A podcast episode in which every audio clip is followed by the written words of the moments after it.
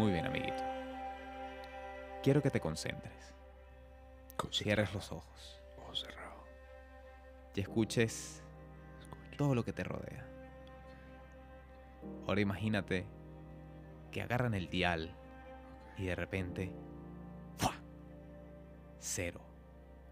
La nada. ok. Quiero que me digas qué sientes y qué película trataremos el día de hoy.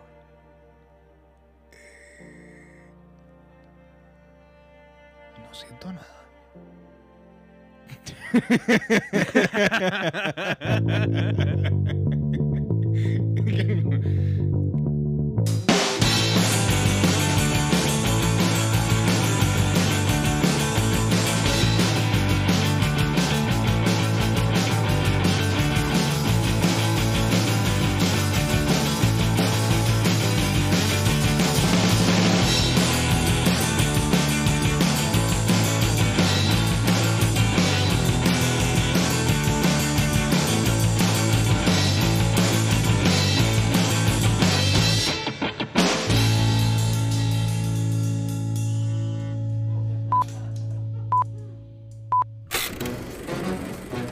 Cinemen. Análisis, conversación, risas y comparación. El podcast que combina la formalidad de un programa de radio con la libertad de una conversación entre dos amigos un viernes por la noche.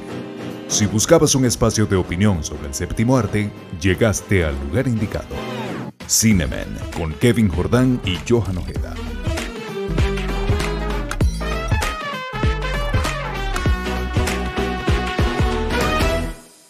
Cierra los ojos bien y solamente pido un deseo. Ah, no sentí absolutamente nada y me dio un poco de miedo porque que tú vengas y me digas que, que cierre los ojos, que simplemente sienta, eh, no me parece adecuado. Porque quería sentir a este. Qué Censúralo, vale. Quítenle el programa, quítenle la concesión. En este Bueno, emisora. si no estamos cancelados por el episodio anterior, imagínate por este. Ah, no, lo que pasa es que el episodio anterior yo, yo estaba un poco, un poco alterado. Exacerbado. Sí, sí, sí. Me disculpo, me disculpo con nadie por, por lo que sucedió. Uno, uno. Palito, palito. Y por, incluso por palito, palito fue que me dio miedo eso de cierra los ojos y sientes. Y siente, Ah. porque estamos en el episodio número palito, palito. Número 11. Episodio número 11 de Cine Man. El programa donde hablamos, discutimos, lloramos, pensamos, criticamos, alabamos y desarrollamos conversaciones en torno al séptimo arte. Estas últimas semanas hemos estado alineados con los premios Oscar y aquellas películas que participaron eh, para tratar de llevarse el galardón a mejor película. Hoy tenemos una particular. Hoy tenemos una atractiva que no forma parte de los Oscars 2022, pero sí de los Oscars 2021. ¿O me equivoco en la fecha? No, estás totalmente en lo correcto. Estamos justamente en el episodio 11, que es mi número, por cierto. Eh, estamos con The Sound of Metal, la película que de verdad dio muchísimo de qué hablar en los Oscars del año pasado y, y que, mira, de verdad es, es todo un tema muy particular porque yo te tengo una vuelta, amiguito. Ay, Yo te tengo una vuelta con esta película. Em, sin embargo, yo quería hacerte una propuesta. No sé si, si me la aceptas esta propuesta indecente, como A ver, decía Una aventura, Santos. una aventura es más divertida si huele a peligro. Si huele a peligro. Lánzate. Que por esta película tan particular y como estamos tratando una película del año pasado y que ah, probablemente muchos conozcan o no conozcan, lo están conociendo con nosotros, tratemos la dinámica del episodio anterior. Hagamos un poco más de, de, de ser libres, de dejar la cámara y rodar y dejar la cámara rodando y seguir nosotros, Bien. montándonos en esta ola de, de, Me de gusta. magia. Me gusta. ¿No? Me, gu- me gusta y... más porque voy a volver a sacar un tema polémico. Ajá. sorpréndeme.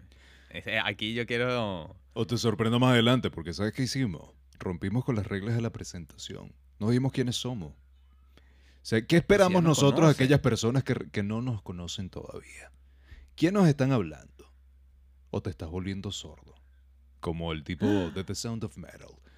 Como Ruben. Para hacer una simple introducción, le habla Johan Ojeda en el micrófono de allá y le habla Kevin Jordán en el micrófono de acá. Ahora sí, la polémica. 2021, The Sound of Metal, una película que trata sobre un músico que pierde la capacidad de escuchar. ¿Cuál es el punto álgido? Este año ganó una película Eh, de mudos. ¿Por qué el éxito de Coda y no el éxito de The Sound of Metal? Deme la explicación. Porque se lo debían, chicos, se lo debían. Se Váyalo. lo debían a The Sound of Metal, se lo debían. Una película que tuvo 176 nomin- nominaciones y ganó 88 premios. Que estuvo nominada a Mejor Película, tuvo Mejor Sonido, tuvo Mejor Edición, tuvo nominación a Mejor Actor y Mejor Actor Secundario. Se lo debían y ya. Se lo debían, se lo debían Sound of Metal y justamente dijeron, ah, una película.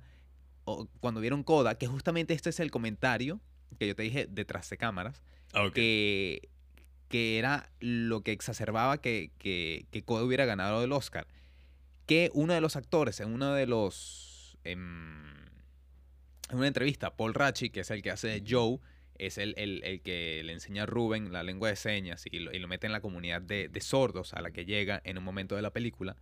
Él dice que esta película es una oportunidad para la comunidad de que sea visible en Hollywood. ¿Y qué pasó el año, el año siguiente? Gana Coda, que, que es- no, es, no, es, eh, no fue la mejor película. Y si quieren saber nuestras opiniones respecto a eso, pueden ir al episodio de Coda, episodio número 8. Em, y, y, la- y lo ganó, y ganó mejor película. Y entonces eh, está ese tema que yo creo que fue la semilla que plantó The Sound of Metal. Y que The Sound of Metal quizá no tiene eh, el auge por algo que también discutimos en, en el episodio anterior, que es el tema de la familia. Coda Mm. plantea una historia de una familia común. Una niña o un adolescente que vive rodeada, o sea, vive con una familia de sordos y ella es la única que tiene la capacidad de oír. The Sound of Metal, a diferencia, estamos hablando de un músico que él escuchaba, tocaba la batería, perdió la audición, pero el- el- la vuelta que se le da es que a fin de cuentas sigue tocando la batería, a pesar de su discapacidad. Sí, y es, y es donde sale esa, e- esa espiral que lo lleva a él a de verdad perder la audición y, es, y cómo se desarrolla la película. Pero ¿qué pasa? Es una película triste. Es decir, es una película un es fuerte. Que, Pero que- no que es una historia común. No, No, es una historia común pero- porque básicamente no todo el mundo es músico y no se relaciona quizá con la historia. Pero aquella persona que quizá su familia no es sorda, pero siente que es sostén de familia en muchos otros temas, pues relacionarse con Coda.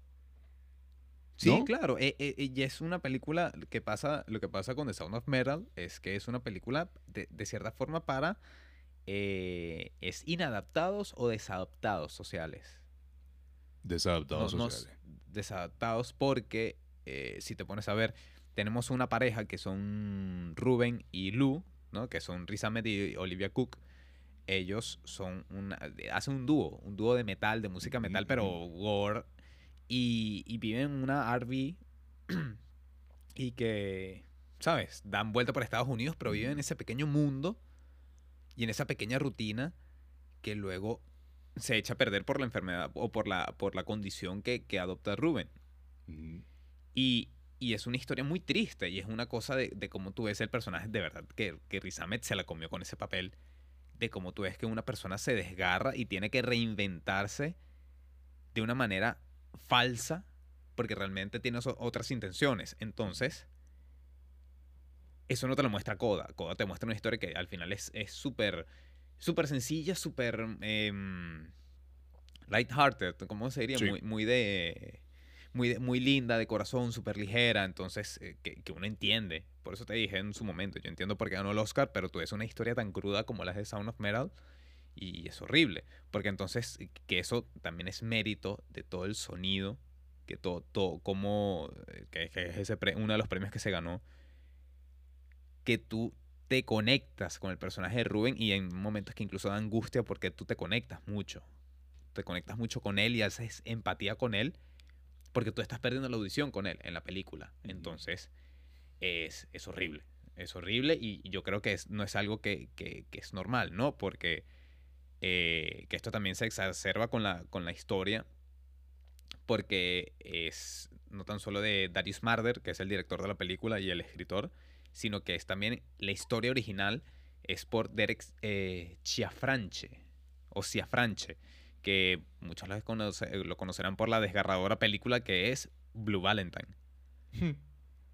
Entonces, eh, y, y eso va a la temática de... de- Un de- de dramón, este- como dirían por ahí.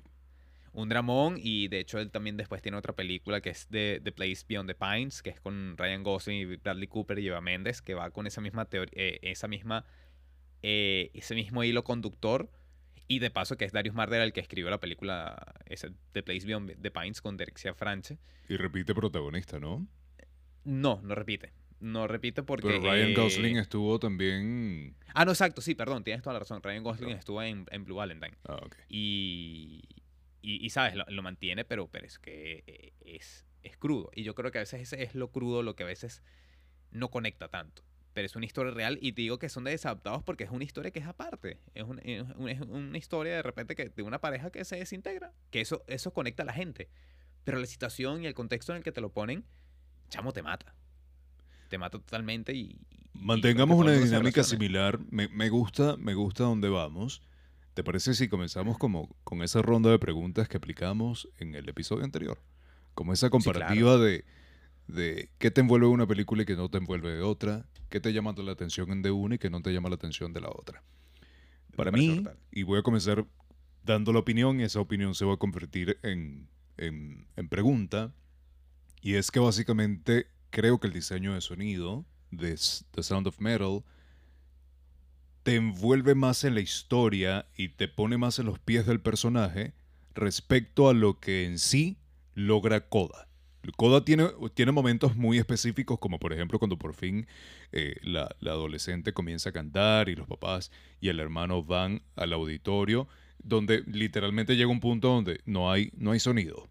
Te, te ponen en los Mm. zapatos de, de- de la familia para entender qué es lo que está sucediendo. Ellos solamente están viendo y tratan como de seguir a la gente, si este aplaude yo aplaudo, si este llora yo lloro. Em, pero son momentos muy puntuales. Y creo, y si no me equivoco, es solamente ese, el espacio, donde te permite la película sentir lo que la persona con la discapacidad está sintiendo. Pero, por otro lado, The Sound of Metal creo que abre mayores ventanas a justamente ponerte en los zapatos de Riz Ahmed eh, y sentir cómo va decayendo e- esa, Sí. esa capacidad de audición. O sea, porque literalmente vives y padeces junto a él la pérdida. O- O, esa posibilidad de escuchar. 10 Sí, yo puntos para The Sound of Metal, en este caso manteniendo la misma lógica anterior. Para mí 10 puntos en para The Sound of Metal en relación a- a- al sonido, a la mezcla del sonido y cómo, cómo el sonido también te lleva y te pone los zapatos de- del personaje, mm, considerando que son sordos.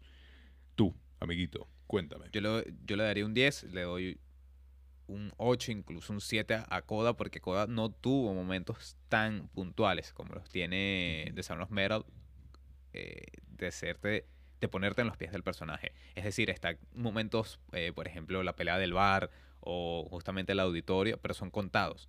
Exacto. Mientras que, mientras que en The Sound of Metal, no tan solo hay algo particular, no tan solo estás en los pies de Ruben cuando está perdiendo la audición, sino cuando falsamente la recupera, porque él cree que, que ya, ya hace lo imposible por eh, hacerse una operación para recuperar la, la audición y realmente no lo hace. Es una, una, una prótesis falsa y que eso más bien te da una tristeza porque hay un momento que tú, tú dejas de empatizar con Rubén por cómo, las, por cómo hace las cosas, pero luego conectas de nuevo con él porque tú dices, chamo, no puede ser que este tipo hiciera todo lo que, que intentó y no le salió, le salió esta mamarrachada, sinceramente. De- de- para ponerlo de cierta forma, la película es como una mamarrachada. Entonces, eh, yo creo que, en- y de paso, tú escuchas cómo, o sea, la- el diseño está tan bien hecho porque no es que eh, la prótesis hace como en los radios viejos cuando estabas Ajá. tratando de agarrar Sí, la señal. Sí, sí, sí. Igual- Interferencia. ¿sí?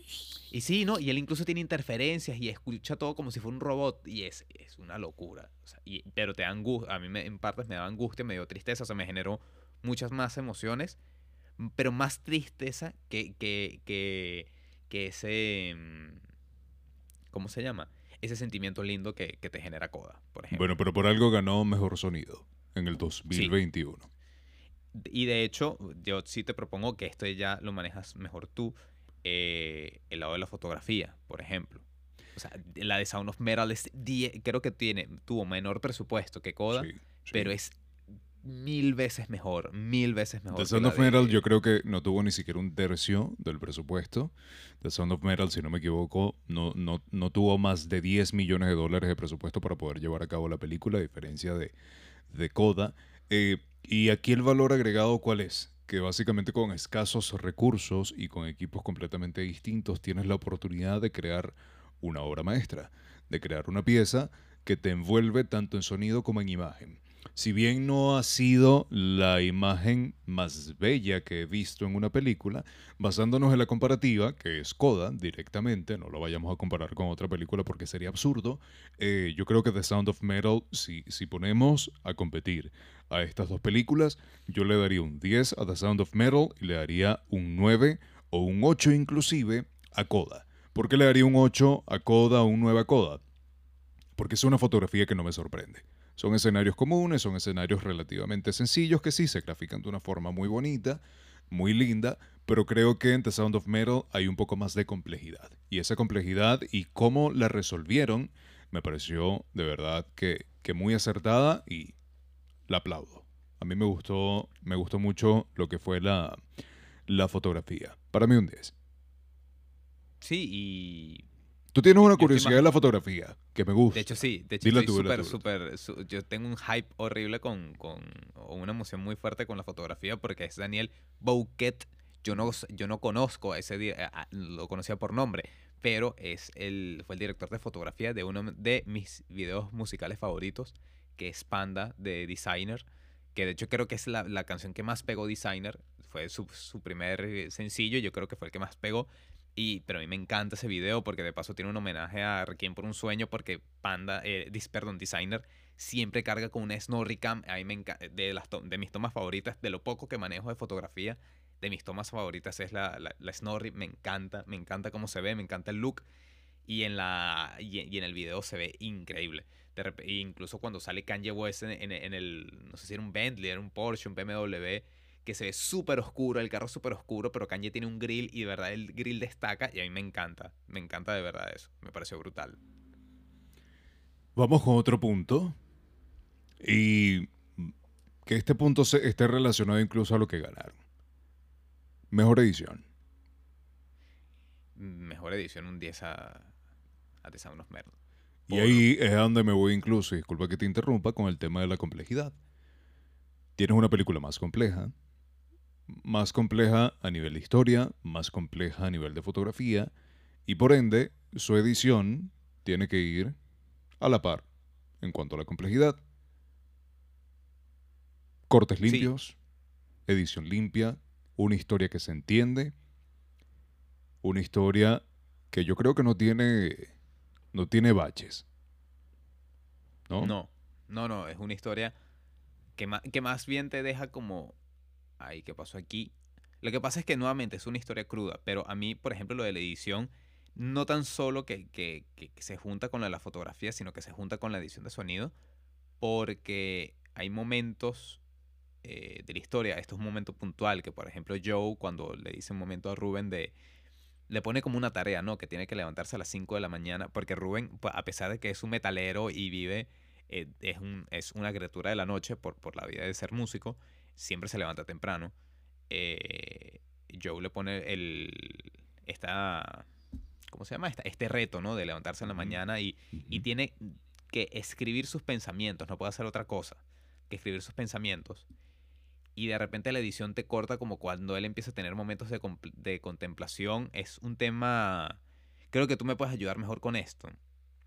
Que es, em, se ve más en lo que son, incluso se ve, me- se ve más en el, en el anime, Ujú. que es eh, que te van colocando tomas de de cómo se llama Eh, de por ejemplo del cielo del campo Ujú. eh, porque t- no sé cómo qué técnica o qué estilo Ujú. que es em, y eso te va poniendo en un en una emoción te va poniendo en un te setea para que tú tú estés en calma por ejemplo entonces te muestran que si el sol lindo te muestran la, la- la brisa cómo se mueven el- la, la hierba y eso te lo presentan pero te lo presentan de una manera distinta porque Rubén no escucha Obvio. entonces lo que te ven es, lo que te tú ves es como que como se ve el, el- este, este candelabro, este, que, que, esta, que, es, que es de metal, ¿no? Que parece una cosa como un poco budista, pero tú ves cómo se mueve y es súper lindo, y tú ves cómo y de repente va- cortan como él lo ve, pero tú no escuchas nada.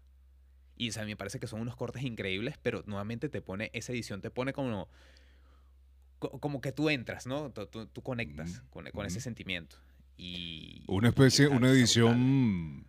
Claro, quizás es absurdo lo que voy a decir, pero The Night of Cups, esa combinación entre planos. Exactamente, eso. exactamente.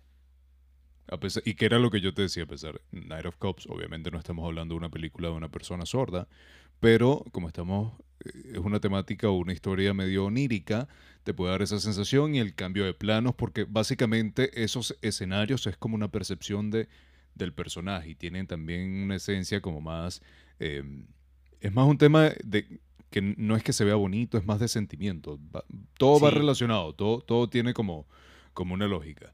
Pero sí, eso fue lo que me vino a la mente cuando, cuando hiciste como todo Sí, ese, eso, eso esa conversación. un- eso tiene, e- es- esto lo, lo, lo vi en hace tiempo en un video que, que explicaba eh, Ghost in the Shell, eh, no, no la película de Scarlett Johansson, sino, sino la película animada, y cómo justamente tú vas adentrando en parte de la historia por cómo te van esas, eh, te van poniendo esas escenas, que en un momento pasas con el sol y de repente empiezas como algo nublado, ves la, la, ciudad eh, tecnológica y tú ves como todo se va poniendo más sucio y todo se va poniendo más oscuro y tú vas entrando más en, la, en el sentimiento y hacen algo parecido en The Sound of Metal y obviamente Night of Cups, que nuevamente es nuestro, uno de nuestros mejores episodios porque de verdad la película es on- totalmente infravalorada, pero increíble. Mm, 100%. Y que justamente toca el tema de esa introspección, que creo que era lo que estaba buscando decirte eh, con esos cortes, ¿no? Y, y- y es un, totalmente un 10. Y bueno, el, el de, obviamente el de Coda es- puede ser un 8, un 9, porque Sí. lo hicieron bien, pero es muy sencillo, por, por lo menos para mí. Otro punto, em, claro, aquí quizá hay un poco de contrariedad, pero es respecto al actor. En Coda gana Troy como mejor actor de reparto. Eh, Reese no es sordo, obviamente es una persona interpretando un personaje, pero de igual manera lo hizo muy bien y no ganó nada como actor. Hazme una Mm. pequeña comparativa. Si supieras que no haría la comparación entre, eh, creo que es Troy, ¿no? Troy, eh, que ganó el, eh, el premio por mejor actor en secundario en Coda, o mejor actor, ah, mejor actor principal. Sí. Eh, sino contra Riz Ahmed, sino contra Paul Rachi. O sea, actor de de Joe, reparto. Él ganó como actor de mejor actor reparto. de reparto. Exacto. eh, y justamente haría esa comparación contra Paul Rachi, que fue de- y que hizo de Joe, que estuvo también Ah, bueno. nominado mejor, por mejor actor de reparto. eh, es por el peso que tuvo en la película. Porque, por ejemplo, Sí. Joe es, fue una parte fundamental y tuvo una parte, eh, tuvo partes muy emotivas, pero te movió solo la tristeza. En el caso de, de, de Koda, el personaje del padre, sí te movió todo tipo de emociones. Te dio risa, te dio tristeza, te dio felicidad, o sea, te dio eh, quizás eh, un poco de, de rabia por cómo, cómo estaba tratando las cosas. Sí. Entonces yo creo que ahí cae esa comparación. Pero de verdad, la, la actuación de Paul Rache estaba brutal. De verdad, con un par de escenas que tiene con Rubén, de verdad, están mi amor. Porque nuevamente, si hay que estar preparados por ser una película escrita o que tiene una historia de Eric eh, Chafranche, es una película que va a ser cruda y va a ser triste. O sea, incluso el final. De hecho, el final de Sound of Metal es la película con mejor. eh, como un final más de realización. ¿No? Porque, porque todo, justamente, que esto puede ser incluso un tema, otro, otro pareo, ¿no? Que eso te lo presento a ti. Ambas tratan de la aceptación. Solo que una es eh, en Coda, es la chica tratando de encontrarse a sí misma o hallar su hueco, y el de Rubén también, pero van de dos lugares distintos. Porque creo que van, incluso se pueden encontrar en el medio, porque ella viene de ser, eh, de escuchar a una familia de sordos y él de volverse sordo y aceptar esa, no- esa condición. No sé si Y decir que lo acepten a él. Claro, con una condición, porque a fin de cuentas es algo que sucedió. o sea, Exactamente. Y, y- y en ese pie, incluso pudiera decir que está como un poco empatado. Lo que pasa es que lo de Rubén es, es algo más adulto. Claro, pero yo siento que de alguna forma u otra hay un tema más complejo en The Sound of Metal porque eh, la novia, o quien fue su novia en, en- en la película, eh, se alejó de él. Sí. O sea, hubo, hubo un distanciamiento eh, notorio a causa de la discapacidad. Es que date cuenta, las dos películas, una se basa en alguien que escuchaba y lamentablemente quedó sordo y Coda es de alguien que nunca escuchó. O sea, tenemos como dos realidades completamente distintas. ¿Cuál valoras más y por qué la valoras? Yo, yo me voy más eh, con The Sound of Metal porque también trata un tema de... Esto, esto es muy... Perdón que esto su- suene muy esotérico. Pero eh, en lo que es en el yoga y lo que es en el budismo, siempre hay un tema de fluir y un tema de aceptar. ¿Qué pasó con Rubén después de todo lo que pasó? Después de todas las travesías. Él tuvo que aceptar su condición. Y ahí fue en ese momento que estuvo pleno con él mismo. Eh, y lo, lo mismo pasó con su relación.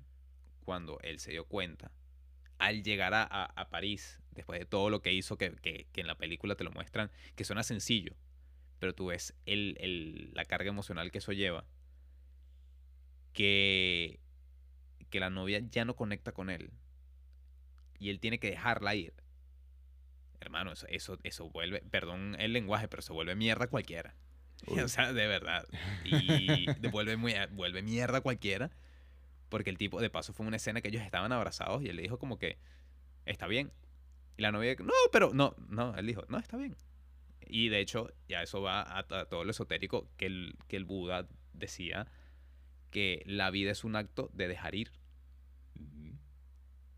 Y al mismo tiempo el yoga te, te- te dice que cuando tú encuentras dificultades, tú lo que haces es respirar, y, inhalar y exhalar y luego eh, rendirte, ¿no? Y eso fue, esos son como esos dos, dos cosas que yo, yo saco, de, o, o saco extracto de eso en la película. Y no es nada agradable. Y, no- y Obvio. yo creo que esa, esa parte de crudeza creo que le da un valor mayor a lo que es The Sound of Metal. Sí, sí, realmente. Realmente sí. Vamos a ver una cosa. Y vamos a evaluar algo, algo importante, por, por ejemplo, en Coda. Em, leyendo, según la OMS, la Organización Mundial de la Salud, más del 5% de la población padece eh, pérdida auditiva. 5% de la población. Quiere decir que estamos hablando de casi 500 millones de personas. 500 millones de personas. Es decir, Estados Unidos completa, más el- un cachito de otro país, Mm. muchos otros países, padecen de esta, de esta discapacidad. 432 millones son adultos y solamente 34 millones son niños. En CODA. Y vamos a meter también The Sound of Metal. Eh, que es lo atractivo de, de la película y quizá basándonos en este, en este número. 5 millones, digo, 5% es una minoría, obviamente. Pues 5% de la población no es absolutamente nada. Pero igual cuando dices 500 millones es un número importante. Hmm, eh, totalmente. Eh, ¿cómo sigue o por qué motivo nos sigue asombrando el hecho de las cualidades, o sea, ¿por qué, nos siguen, ¿por qué sigue asombrando las cualidades que tiene una persona con discapacidad? Deberíamos de, de alguna forma u otra como denormalizar el hecho de que, pana, no son extraterrestres, efectivamente tienen una discapacidad y que son personas capaces como cualquier otra. O sea, yo creo que ese es el mensaje, como lo bonito que te terminan dejando estas dos películas. Que sí, pertenezco al 5%. Bien, pero brother, yo no soy distinto a ti. Por lo menos en Coda, el, el hermano iba y bebía cerveza sin problema. Y se cayó a trancazos sin problema. Y a una chica le gustó él. Como cualquier chica puede gustarle un tipo que escuche y que hable. Entonces, ¿qué es lo que me gusta? Literalmente como, como a nivel de mensaje y entendiendo esto del 5% y de los 500 millones de personas, es que eh, son normales.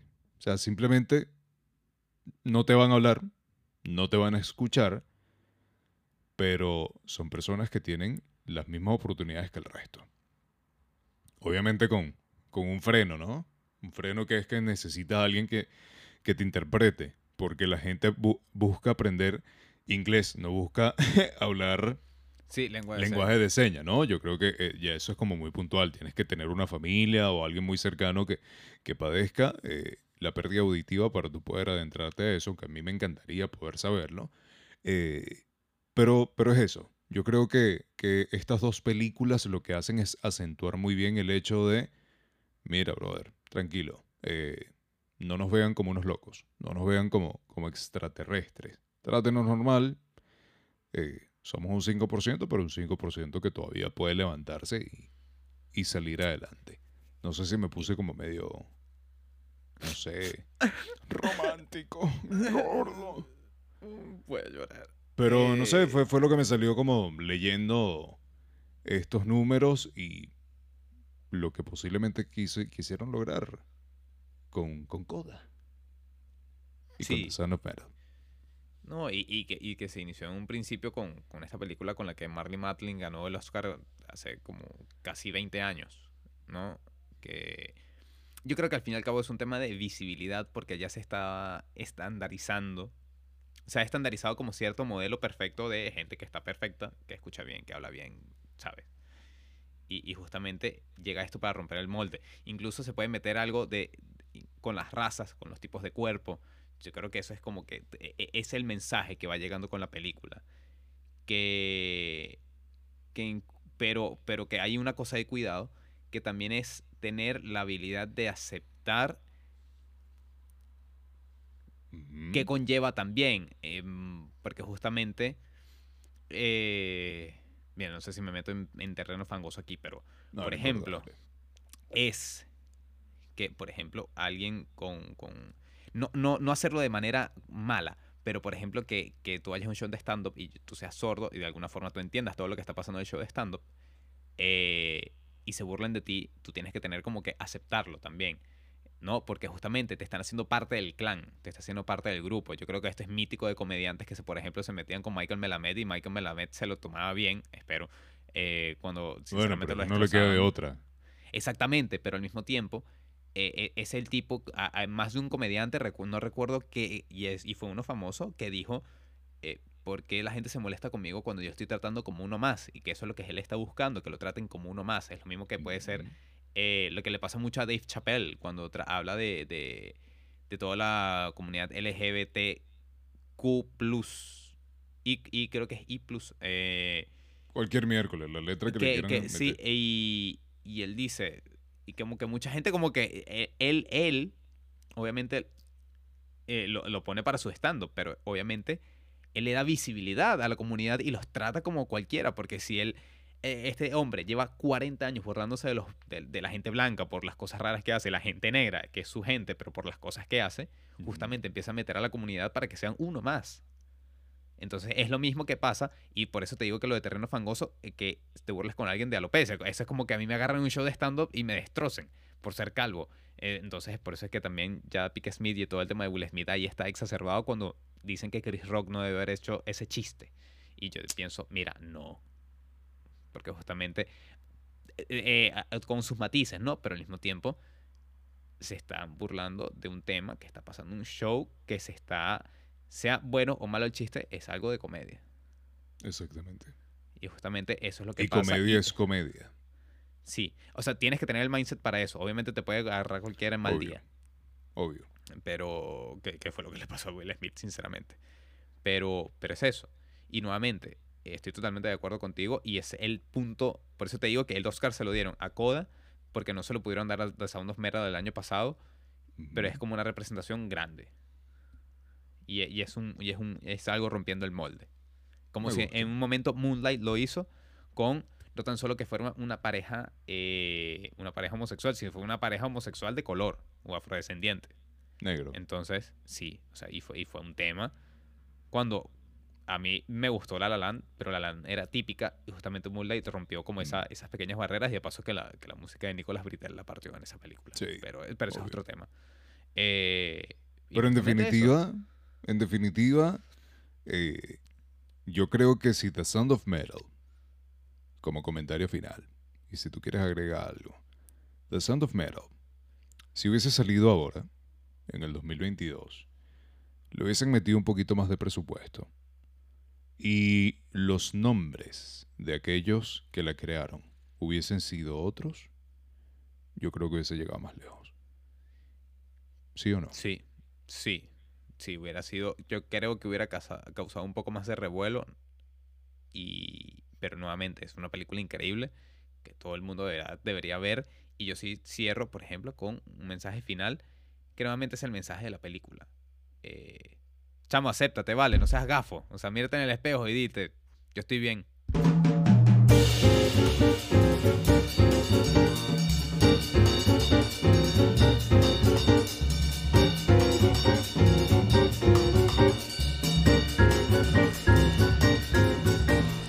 Aguántalo ahí, Bolívar. Aguántalo. Eh, eh. ¡Aguántalo! Y Bolívar se fue porque su caballo no escuchó. O porque Bolívar quizá también fue mudo y le habló en señas y el caballo no entendió. Pero lo que sí entendimos es que el día de hoy les habló Kevin Jordán y, Y Johan Johan Ojeda. Ojeda en el onceavo episodio de Cine Men. Sacamos una película del 2021, pero leímos un contexto del 2022. Eh, me gustó la comparativa. Sí Espero que a ustedes les haya gustado esta nueva dinámica a modo de experimento entre nosotros para tratar de hacer la, la conversación un tanto más atractiva. Amiguito, como siempre, cuéntanos eh, dónde pueden seguirnos y dónde nos pueden escuchar. Ajá, ajá. Ajá. Les no, no, traduzco, trate. señores y señores. eh, Está diciendo que el kilo de yuca 2000, si le agregas un aguacate 3000 y si te lo comes en el lugar 5000. Exactamente, espe- especialmente el plátano este que tengo aquí. Pero, pero, pero sí les recuerdo que estamos en Instagram, en arroba cinemen el podcast, en Twitter, arroba el pod. Y bueno, nos pueden seguir por nuestras redes sociales. Por ejemplo, Kevin lo pueden seguir tanto en Instagram como en Twitter en arroba Kevin Jordan piso u underscore DP y en arroba JK Films Art. Y a mí me pueden seguir en Instagram en arroba Johan Ojeda y en Twitter como arroba Johan E. Ojeda. Espero que nos escuchen todos los viernes. Espérennos, vamos a estar ahí. Como un buen viernes en Venezuela, un viernes de estreno. Un viernes de estrenos en las salas de cine.